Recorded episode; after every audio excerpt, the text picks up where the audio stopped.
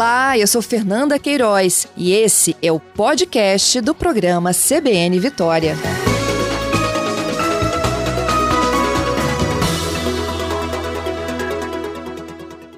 Emílio, conta pra gente, né? Eu imagino que vocês também tenham recebido inúmeras demandas por conta desses golpes com links falsos. Isso, exatamente. Essa temática de FGTS ela é uma temática muito usada pelos hackers, pelos cybercriminosos, né? justamente pelo sucesso e pelo momento atual que a gente está vivendo. Quando a gente fala em golpes envolvendo FGTS, é importante a gente lembrar que a gente tem dois grandes grupos. O primeiro deles tem o objetivo de roubar dados pessoais, como CPF, endereço e telefone, e o cybercriminoso, de posse desses dados, o que ele vai estar fazendo é assinando serviços online, contas digitais, com os dados da vítima, se passando pela vítima. E um segundo uhum. grupo, ele tem como objetivo roubar o número do FGTS em si, o número do PIS e a senha de acesso, para que o cybercriminoso tente conseguir uma segunda via do cartão cidadão ou sacar esse valor de alguma forma. Em ambos os casos, ele vai causar um prejuízo financeiro muito grande para a vítima. Entendido. E geralmente é, são pessoas que, que não têm que tipo de sistema de segurança para poder impedir cair numa dessa? Esses são golpes que eles circulam por celular, normalmente via aplicativos de mensagem ou redes sociais. O ideal é ter um sistema de proteção como a PC capaz de identificar páginas falsas, tanto em WhatsApp quanto em redes sociais, porque na verdade esse tipo de golpe eles são links que levam as pessoas para a página falsa.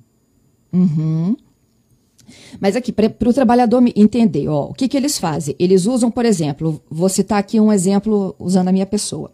Eles pegam o meu CPF, o meu nome e criam um e-mail falso naquele aplicativo do Caixa Tem, é isso?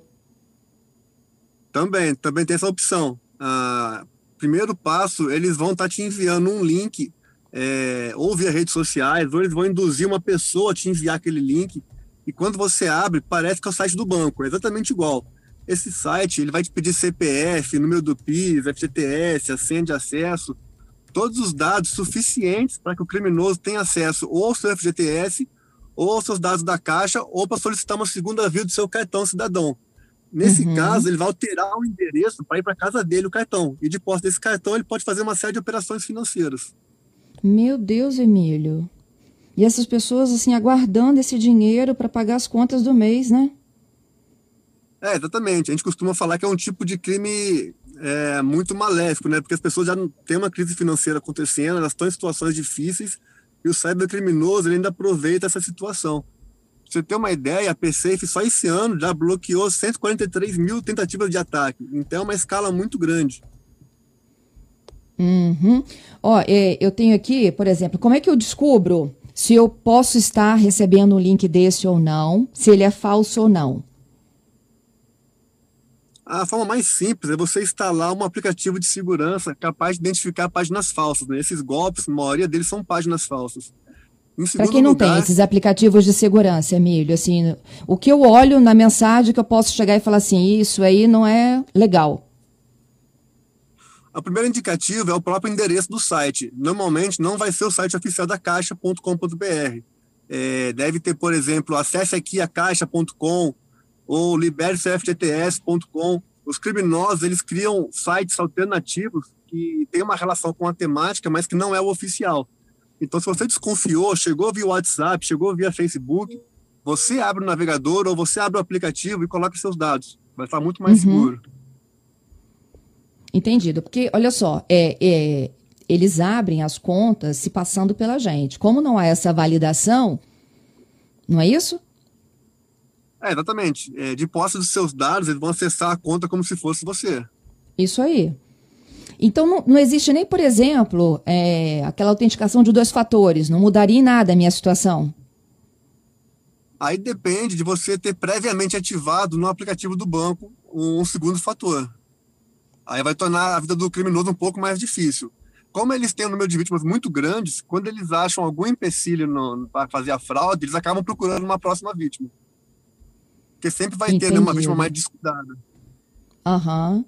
Já são quase 100 mil registros, não é isso? De tentativa de golpe? Já, já passou. São 143 mil bloqueios até o momento. Até o momento? Isso. E à medida que o sistema ele é aperfeiçoado, eles também se aperfeiçoam.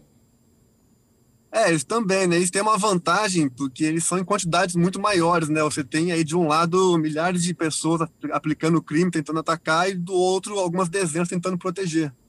Então é uma uhum. batalha que a gente fala que é injusta. Né? Agora, como é que prova que eu fui hackeada? O primeiro passo é verificar se houve um acesso à sua conta é, a partir de um outro local que não é seu dispositivo. É, na dúvida, procura a agência e eles devem verificar para você os locais que estão acessando a sua conta. Uhum. É, procura se a polícia também faz boletim de ocorrência, tudo isso precisa de estar bem organizado, não? É, exatamente. A partir do momento que foi comprovado que tem uma fraude, é bem importante você fazer um boletim de ocorrência.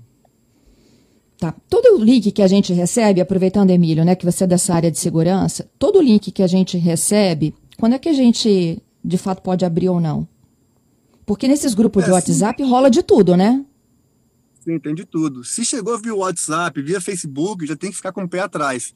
Se tá te prometendo alguma coisa, um cupom, é, uma vaga de emprego, um desconto em fast food, algo de graça, é, é certeza que é golpe. Tem que lembrar aquele ditado, né? Não existe jantar gratuito. Se tem algo vindo de graça para abrir algum link, é golpe. Ou vai roubar seus dados, ou vai infectar seu celular.